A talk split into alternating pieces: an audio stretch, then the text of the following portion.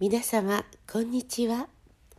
柴田久美子のポッドキャスト「優しく優しく優しく」日々の暮らしの中に優しさをお届けいたします。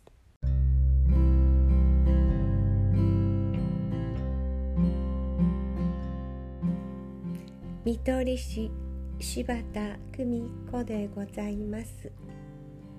私が幼い頃戦争で障害を持った人々が多数出雲大社の鳥居の前に立っていらっしゃいました。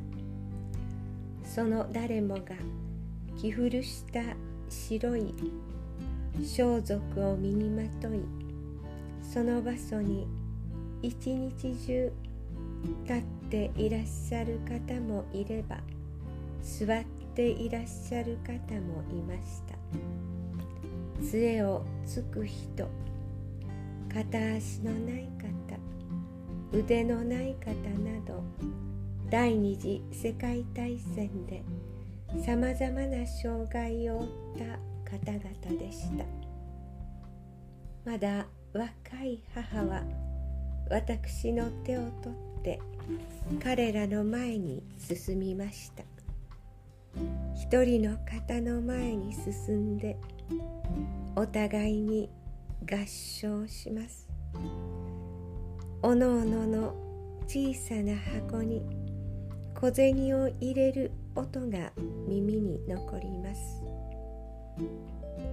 一人の方が終わるとまた手を合わせる。母の姿が私には眩しく尊く思われました。しかし農家の嫁として働く当時の女性たちに自由になるお金があるはずもありません。辛い時にね実家に帰ろうと何度も線路の上を歩いた。電車賃すらなくて。それでもね長いこと線路の上を歩くだけでまた頑張ろう。そう思えたものだよ。後にそう教えてくれた母は当時早朝の暗いうちから起き出していました。自らが作った野菜をリヤカーに乗せ町に着くと野菜野菜野菜はいらんかねなどと言いながら売り歩きます。私は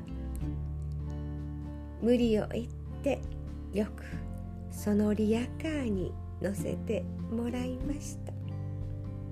そしてついていっては夏知らない町の広場でラジオ体操に加わったことも覚えています。そうして貯めたわずかばかりの小銭を母は私の手を取って喜んで高齢障害者様の前に立つのでした。優しく優しく優しくどこまでも。どうぞ皆様素敵な時間を。お過ごしくださいませご視聴ありがとうございました